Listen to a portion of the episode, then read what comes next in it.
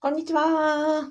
え公務員が職場で言えない話を聞く人、アビコカズミと申します。現在、ラジオと YouTube で同時ライブ配信を行っております。えっ、と、このチャンネルでは公務員が職場で言えない副業の話、人間関係のお悩み、そして辞めたい話などを解決するチャンネルです。え今日はですね、えっ、と、私が法務省の法官察官時代に、えっ、と、刑務所のですね、仮、え受刑者と面接をして、仮釈放審理の準備面接っていうのをやったんですね。まあ、受刑者の間では仮面と呼ばれてるんですが、それを、まあ、3年間担当しましてね、うんと、まあ、1000、1000人以上の多分受刑者を、の解釈の診療ね、あの、担当したんですが、その間に見てきたその受刑者の悩みというのは、うんと、本当に公務員であった私の悩みと全く同じだったという話をしたいと思います。で、うんと、まあ、これはね、あの、犯罪を犯した受刑者と公務員が全く一緒であるということじゃないですよ。ただ、うんと、うん、そうだな。あ私の個人的な体験として別に公務員を、えー、公務員、他の公務員の方をあの犯罪者扱いするという意味ではなく、一個人として、えー、受刑者の生活悩みから、私の公務員時代の、うんと、公務員辞めたいけど辞められないとか、うんと、公務員だから何もできないというふうに、えー、思い込んでいた当時の私に、まあ、受刑者たちが教えてくれた話、を、教えてくれたことというニュアンスね、お話をしたいと思います。ですので、今申し上げた通り、公務員だから何もできないとか、えー、公務員をね、辞めたいんだけど辞められないというふうに悩んでらっしゃる方の、あの、ヒントになるかなと思ってお伝えをしたいと思います。まずはね、あの、受刑者の話とか、あの、仮釈放の話とか、多分あんまり普段見することがないのでね、私が何を、どんな、あの、業務をしていたか、まあ、受刑者の話をしましょうかね。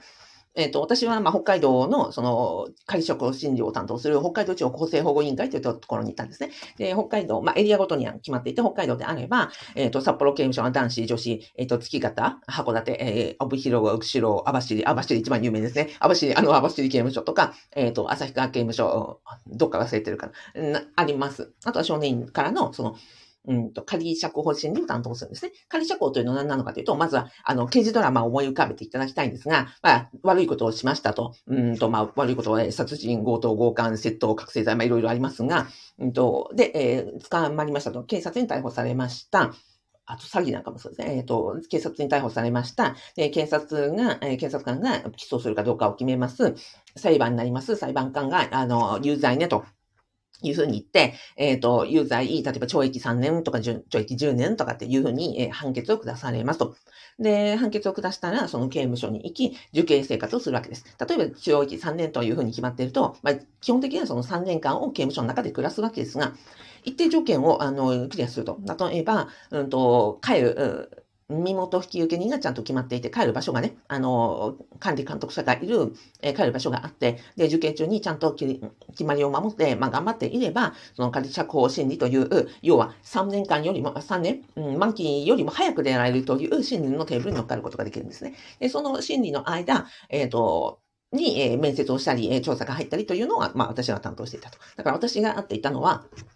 受刑者の中で、まあ、いわゆる模範囚と言われるような、あの、決まりを守った生活をし、で、うん、シャワーになれば、まあ、家族やね、あの、誰かが待っている、えー、帰る場所もあるというような、まあ、受刑者と会っていたわけです。で、保護観察官というのは、その、刑務所の中に行って、まあ、網走も担当したんで、網走で喋りましょうかな。網走刑務所、まあ、行きますと。そしたら、うんと、網走刑務所、あの、塀がね、塀、あの、高い、こう、塀で囲われてますよと。鉄格子がありますよと。で、そこに入るんですね。で、あの、えっ、ー、と、刑務所の、えー、鉄のね、二重扉があって、えっ、ー、と、鉄2枚一緒に開けないことになってるんです。鉄の扉1枚目を開けたら、必ず2枚目を閉まっていて、1個を閉じてからまた中の1個を開けるんですね。なんでかというと、2枚一緒に開けちゃったら、そこで、あの、と脱獄、えっ、ー、と、事件者がバーって逃げちゃったりしないように、必ず1枚ずつ扉を開けるっていうふうに決まってます。その鉄の扉をね、あの、刑務官に開けていただいて中に入ります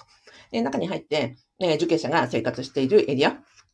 ご飯食べる部屋、うんと待ってよ。えっ、ー、と、そうですね、あの、食堂、ご飯を食べる部屋があったり、あの、居室といって、まあ、いわゆる雑居とか独居とか言われるですね、お部屋、寝る部屋とかがあって、あとは工場と呼ばれる仕事場があるんですよね。で、仕事も、あの、入った新入、新入社員じゃなくて、新入受刑者は、あの、単純作業から始まっていって、で、その作業がじょあの熟練していったりとかすると、報奨金と呼ばれる、こう、お金、もらえるお金が、例えば1円、あの、1日に何円とか何何千みたいなですね、お給金があるんですけど、それをもらえるようになると。で、頑張っていったら、その、えー、新人が中堅になり、中堅が、えっ、ー、と、何ですか、ベテラン、指導者役になり、そしてその、あの、校長の中でのなんかこう、指導者っぽいところになったり、あとは受刑、あの、刑務官からね、まあ、信頼を置いてもらって、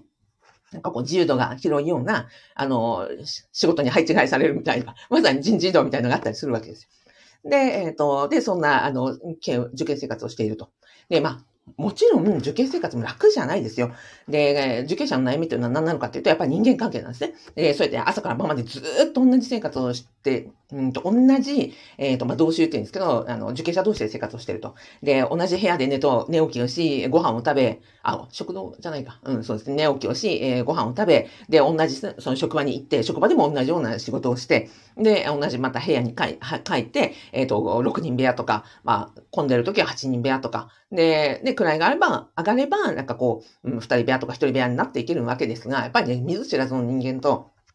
朝から晩までね、なもうずっと顔をつき合わせてればですね、いじめもあれば、ね、あの、本当はやっちゃいけないけど、暴力もあれば、ね、好き嫌いもあれば、合う合わないもあれば、派閥ね、うん、なんかもあれば、で、まあ喧嘩もありますと。で、喧嘩したら、さっきのね、あの、ルール破ったっていうので、位が下がったり自分に不利になるので、まあみんながなんとかこう我慢をしたりして生活をしているというところです。だから、うん、受刑者に聞く一番かあの辛い悩みというのは何なんですかって、あの受刑者に必ず聞くと、大体もうね、あの、9割方人間関係って答えます。はい。で、あともう次に悩みは何ですかって言ったら次ね、その刑刑務官との、あの、何ですか、えー、あ圧力というか、まあ、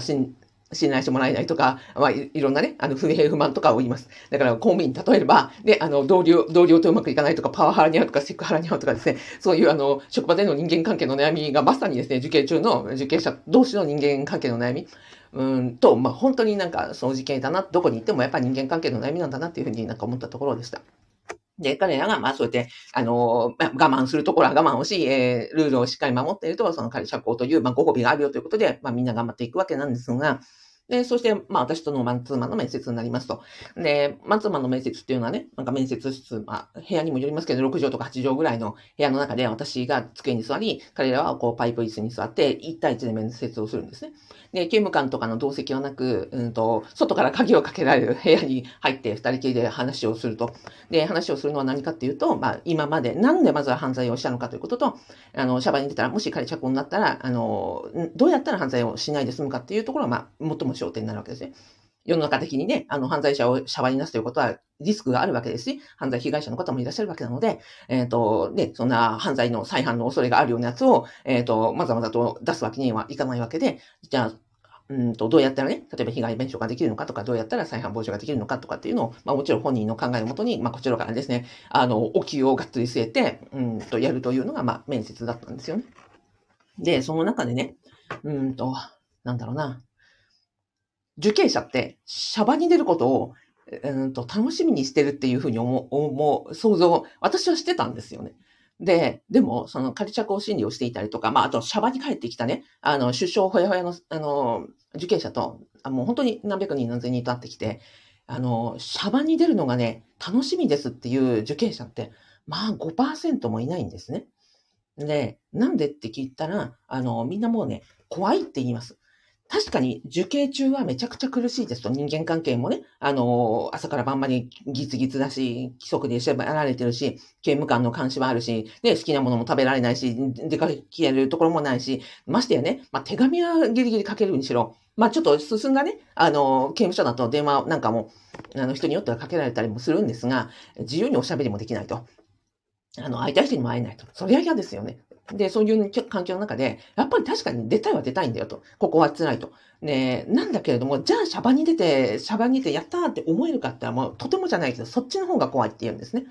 だから何を言いたいかというと、受刑者ですら、その今の厳しい環境、あの、辛い、えー、制限された環境に、えー、適応していると、やっぱりその自由があるとはいえでも、どう、でも自由があることってやっぱ責任もあったりとか不安も強いので、そうですね、受刑者の本当に90、95%以上はシャバに出るのが怖いって言って、あの、仮釈放の面接、本当は結構晴れの場なんですよね。そこまで来たということは結構出所が目の前にね、あのチャンスが来てるってことなんで、まあ、喜ばしい場面ではあるんですが、結構本当にね、みんなね、し、あの、きつい顔してくるんですよね。あの、不安だ、不安だとか、まあ私との面接がね、怖いというのもあるでしょうし、あの、みんななんか、恐れ、怯えた顔してね、あの、面接に来るというのが、あの、一般的な受刑者なんですよね。で、何が心配かっていうと、やっぱりね、出所後の生活、あの、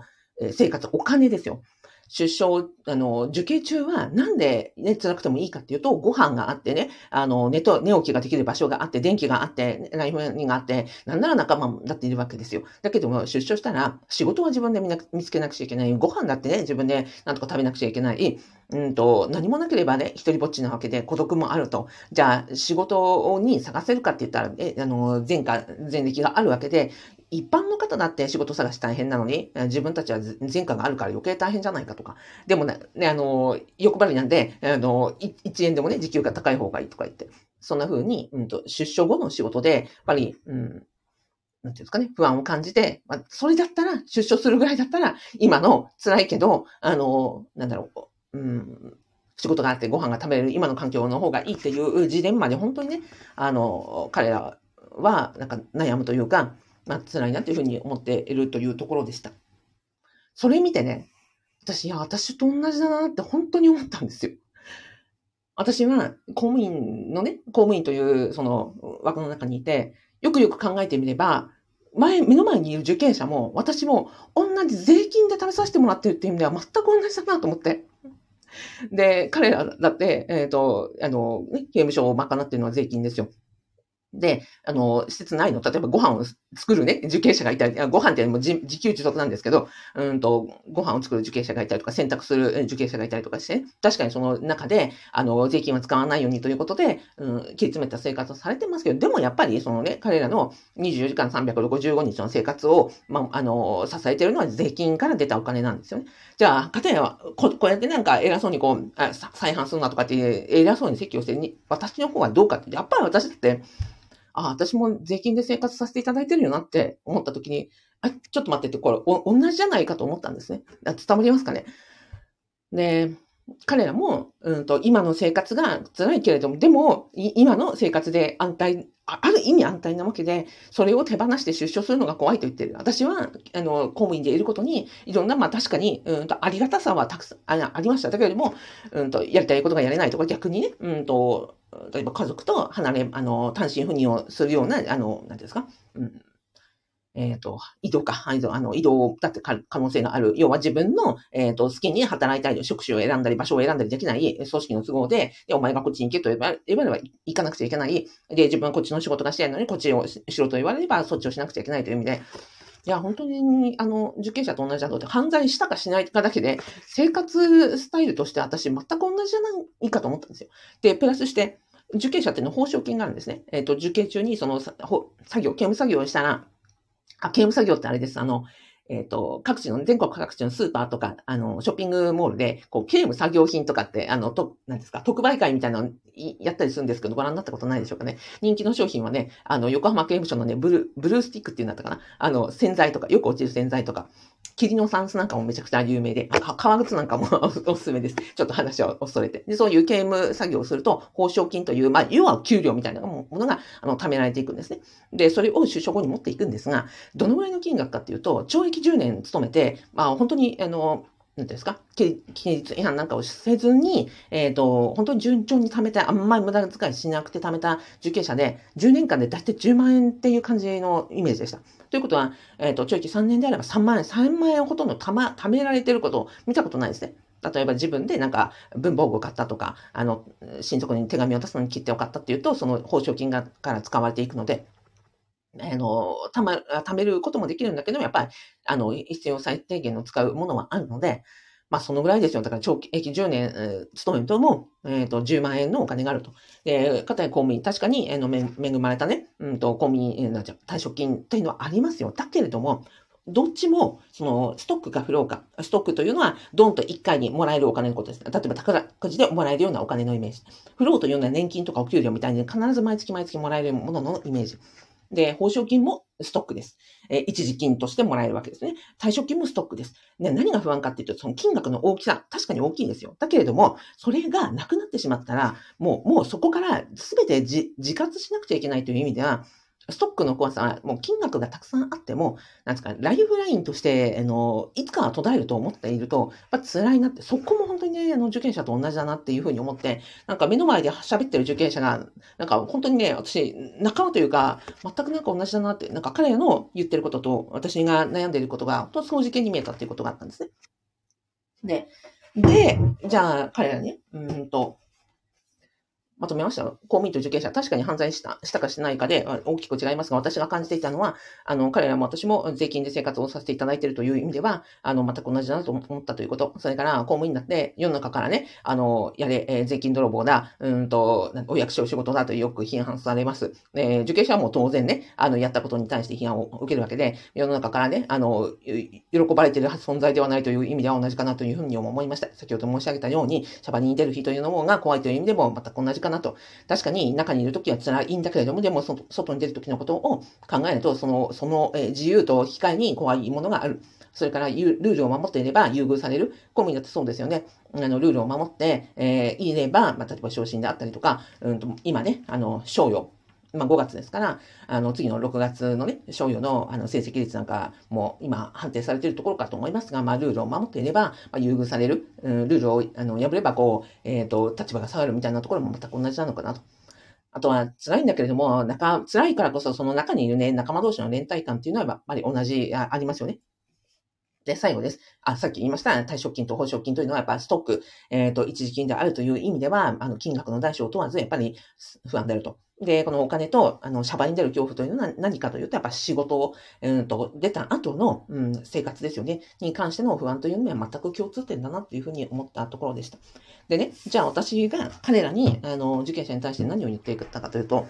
あの、で、受刑者も言うわけですよ。受刑中だからね。あじゃあ、シャワーに出た後に仕事を探すために何してんのって言ったら、いやいや、受刑中だからね、あの、あんまりできることもないんで何もやってません、みたいなことを言うわけですよ。あ私もそこで激怒ですよね。何言ってんだと。えっ、ー、と、ここでね、できることを考えずして、あんた何準備してるんだって言うんだと。で、例えば、受刑中にね、まずは、ま、毎日毎日一生懸命、刑務作業をし、その刑務作業の中から、えっと、確かに同じね、作業がシャバに出てあるとは思えなくて、でも毎日毎日、えっと、一生懸命仕事をしたりとか、休み時間に、うんと、ね、喋ってないで、あの、筋トレの一つでもする、スクワットの一つでもするとか、えっと、刑務所の中には図書館があるんで、図書館からね、本を借りてきて、えっと、何か仕事に関することとか、まあ、字一つ覚えるでもね、いいじゃないかと。あとはノートがあるのであれば、そこにね、まあね、ディレクションとか、うんと、字の練習をして、ちょっとでも綺麗な字書けるだって、あなたのね、あの、今後シャバーに出た時には必ず役に立つでしょうって。何もできないってことはないでしょうって、いうふうに怒ってたんですよね。で、なんかこう、ね、なるべく時給の高い仕事を探しとかっていう人もいたんで、何言ってんだと。ね、あの、ピチピチのね、学生ですよ。高校卒業とか、専門学校卒業とか、大学卒業したね、あの、前科のないね、あの、可愛らしい、あの、世の中の子たちですら、100社ね、受けて、あの、落ちたって言って、あの、悲しんでる時代にね、前科があって、あんたら、あんたマイナスからのスタートでしょうと。で、そんなね、あの、前科もなくてピチピチして可愛い人たちが、それだけ頑張ってるのに、それを上回る努力しないと、あなたになって仕事は見つかりませんって、バーンって、どやして。で、えっ、ー、と、気合入れて、えー、会社とね、あの、その面接で、あ私の面接の後、まあ、本番の面接があるし、その出所できる日まで、まあ、気気抜かないで、まあ、ラストスパート頑張れよみたいな話をして終わったんですよね。でもその言葉が私、今、今自分になんか響いていて、で、それを喋りながらね、思ってたんですよ。あ、私、その公務員だからって言って、何もできないって、だから受刑者に言ってるんだけど、私に言ってたんですよね。公務員だからって何もできないって思ってないって。今できることあるでしょって、あの、辞めたいのであれば、公務員のね、いつか必ず辞める日は来るわけで、で、それをもっともっと早くしたいのであれば、公務員だから何かができないって言ってる場合じゃないよねって、あの、公務員だからってできること何でもあるでしょっていうふうに思ったっていうのもあって、やっぱりね、副業をやってたんですよ。だから確かにそのね、あの、公務員だからできないという、副業はたくさんありますよ。あの、法人立てちゃいけないとか、あの、例えば反復を継続した、うん、ですか？うんと、事例ありますね。うん、例えばプロモデルを何回やったら、何回その中古のね、えー、物販をしたら、これは反復継続をして、したと言って、と、の取り締まられましたとか、あとは結婚相談所のサイトを立ち上げて、えっ、ー、と、それで懲戒処分になりましたっていう事例が、えー、人事院のまさに冊子なんかに書いてあっても、確かに書いてある。だけれども、それがダメだというだけで、逆に言えば、それ以外のいい話もちゃんと、これならできるよっていうことが書いてあったわけで、私はね、それを一つ一つ、まあ、ね、じゃあできることをやっていこうということで、なんか、一つ一つやっていったら、その結果的に副業10年になりましたし、まあ、あの、ま、まさにシャバに出て、シャバに出て5年目になりますけれども、今やっぱり思っていることは、私があの時に、あの、受験者にかけた言葉っていうのは、やっぱり自分の中に響いてるんですよね。あの、公務員だから。えっ、ー、と、まあ、例えばね、今自営業やってますけど、経営もわかんないし、マーケティングもわかんなかったし、営業もできなかった。だけど、でもそれがね、分かってやってる人たちと並んでね、シャバに出てるわけなので、一人に努力しないでね、あの、どうなるんだっていうふうに、うん、マイナスからスタートしてるんだから、私もその、えー、マイナスからスタートした以上、まあ、とりあえずは全力尽くして毎日やるしかないだろうというふうにですね、思ってなんかやっているところです。今の話聞いて、あ、そうそう、うんと、そうです。なので、えっ、ー、と、何が言いたいかというと、うん、私は公務員時代に受刑者の生活とか悩みを聞きながら、まさに公務員のである私が公務員だからできないと思ってないだろうか、そしてシャバに出る日に対して恐怖を感じている、じゃあそれに対して何、何今できないことは、できることは何かないのかって思ってやってきたっていうところですし、やっぱりシャバに出た今もですよ。社名に出て5年目になりましたけれども、でもやっぱりその、うん、マイナスからスタートしているという、まあ、気概だけを持ってですね、あの、やっているところでございます。で、あ、伝わったかな？で、この間ね、うんと、YouTube にコメントいただいたんですよ。なんだっけな。私がね、あの、アビコカズミの副業不動産ゼミをご案内ご案内していますっていうのをやったら、あの、書いたら、まあ、それ、ポジショントークですよねっていうふうに書かれた方がいらっしゃいました。別にポジショントークと思っていただいて結構です。だけれども、うんと、その方が書いておられたのね、公務員から転職すればいいって、民間企業に転職すればいいって書いておられたんですよ。いや、それができるならさ、誰もこう、あの、誰も困んないじゃんって。転職が怖いから、さっきで言えばですよ、受刑者はそもそもシャバに出るのが怖いんですよ。公務員という組織の外に出るのが怖いのであって。何、もっと言えば、公務員はね、あの受刑者と違って、今の生活がやっぱり保障されていて安泰があって、わらしべ長者で言えばですよ、わら一本持ってるのじゃなくて、わらからみかん、みかんからね、えっ、ー、と、単物、単物から馬、馬から5点って変えていきますよね。公務員というのは、えっ、ー、と、もうすでに、えっ、ー、と、馬とか、えー、を持っている状態なので、下手に転職活動しちゃったら、で、今せっかく馬を持っているのであれば、これがね、藁に戻っちゃ嫌なんですよ。っていうリスクがあるからみんな転職できないの。だからそれが分かってるから私は在職中に、えっ、ー、とね、できることっていうのは、まあ私10年やったけど、この中でやっぱり一番ベストで、えっ、ー、と、退職後も一番生きる、えー、人生100年時代ずっと生きるのはもう不動産だよって、もうここ一択しかないっていうのでね、もう私は救命胴衣を渡すようなイメージで、で今今の、うんと、生活に、うんと、公務員をね、このままだと続けられない、やめたいけどやめられないと思って苦しんでいらっしゃる方に、私は救命胴衣を投げるようなつもりで、ふあの不動産やりましょうって言ってます別にポジショントークなんかじゃないし、それがわかんないような人は、あの、もう受け取んなくていいやと思ってですね、ああ、もうご指摘ありがとうございますって言って、まあ、超定型文を送っておきました。まあ、この、この定型文を見て、ああ、アビコが謝ってきたっていうふうに思ったのであれば、もうその人はそういうね、なんか私をディスったり落としたりして、まあ、気分良くなってるだだけの方なので、まあ、それはそれでいいやと。でも私のね、あの、他のコメントを見たら、その定型文みたいなコメントがあれおかしいなと。他の人にはちゃんとなんかコメントしてんのに、自分にだけなんか冷たいなみたいな風に思われたのであれば、まあそれはそれでね、なんか引っかかることがあるのであれば、まあそれはいいかなというふうに思って、そんなふうにお答えをさせていただきました。今の、今日のね、話を聞いて、ちょっとね、ドキついかなというふうには思いました。だけれども、えっ、ー、と、このまま行って、どうですか？うんと、はっきり言えば受刑者であればね、うんと、必ず刑期満了日が来ます。まあ、えっ、と、無期懲役以外は、まあ、あの、満期が来ますよ。だけれども、うんと、公務員はこのまま行けばね、今65歳まで定年延長です。あなたは今、定年延長まであと何年ありますかってことなんですよ。で、例えば10年ある方であれば10年ね、このまま行って、えっ、ー、と、元気で健康が保てて、えっ、ー、と、精神的にも肉体的にも健康で、えー、元気に働けると思われるのであれば、全然動画必要ないんですよ。でも、マーケティング的にこの動画をご覧になっていらっしゃるっていうのは、定年まで、その後、やっぱり不安だから、うん、辛いから、このまま行ったらちょっともう無理っていうふうに限界感じてらっしゃるから、きっとこの動画にアクセスされてると思うんですよね。ということは、私は、私は本当に救命胴衣を投げるつもりで、えー、公務員生活16年というのは本当に、受験生活みたいな、えっ、ー、と、闇の中にいましたと。えー、表面だからできることはない、えー、っていうふうなところを、まあ、切り分けて、じゃあここだったらできるよって合法に、しかも今後の生活の安泰のためには、ここ、まさに、うんと、これができるよ、これが救命胴衣だよというつもりで私は、アビコカズミの副業不動産ゼミをやっています。今の話を聞いて、えっ、と、あって、あの、必要だなというふうに思われましたら、まあ、動画の概要欄に、あの、無料動画セミナーつけてますし、あの、説明動画つけてますので、よかったらご覧になってみてください。私みたいに、やっぱりこのまんまじゃまずいって、えっ、ー、と、精神的にとか肉体的にとか、まあ、やっぱり真剣にこの先、あの、シャバに出て生活したいとか、まあ、起業したいとか、まあ、いろんなことを思っていらっしゃる、真剣な方たちばっかりですよ。本当に。なので、なんか別になんかチャラチャラ副業したいとかですね、あの、そういう人たちは集まっておらず、めちゃくちゃ気持ちの、あの、素敵な、あの、方々ばっかりですので、そういう世界を見たいという方は、ぜひご覧、あの、えー、動画、セミナーをご覧になってみて、あの、あれです。1ヶ月で？だけでもお試しいただいたらいいと思います。はい。そして、最後にね、7月19日、私東京に行って、そのファブのね、えっ、ー、と、住宅、不動産関係のイベントを朝から晩までやろうと思ってますので、その、そのようなご案内もですね、今度メルマガで流していきますので、えー、よかったらご覧になってみて、あの、後で、登録か、登録フォームつけておきますので、よかったらご覧になってみてください。はーい。ではでは、えっ、ー、と、長々喋っちゃいました、えー。ラジオでコメントいただいております。ゆかさんありがとうございます。やすさんありがとうございます。たけさんありがとうございます。えっ、ー、と、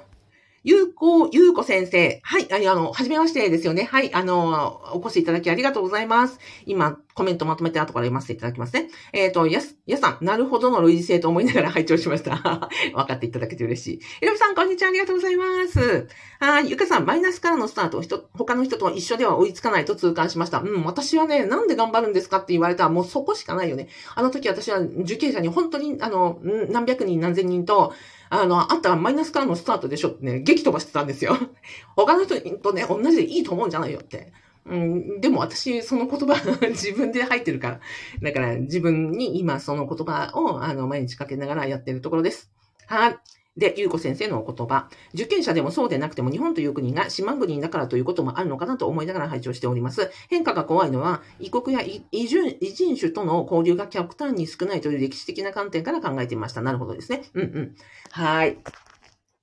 で、まあ問題は、島国だからできないよねとか、公務員だからできないよねとか、受刑者だからできないよねって言ってちゃあ何も変わんないってことですよ。ですよね。あの、制度とか、あの、そのね、国の立地とかで、あの、そこに原因を追求していては何も起こらないので、じゃあ今日何できんのって。あんた今日何すんのって話です。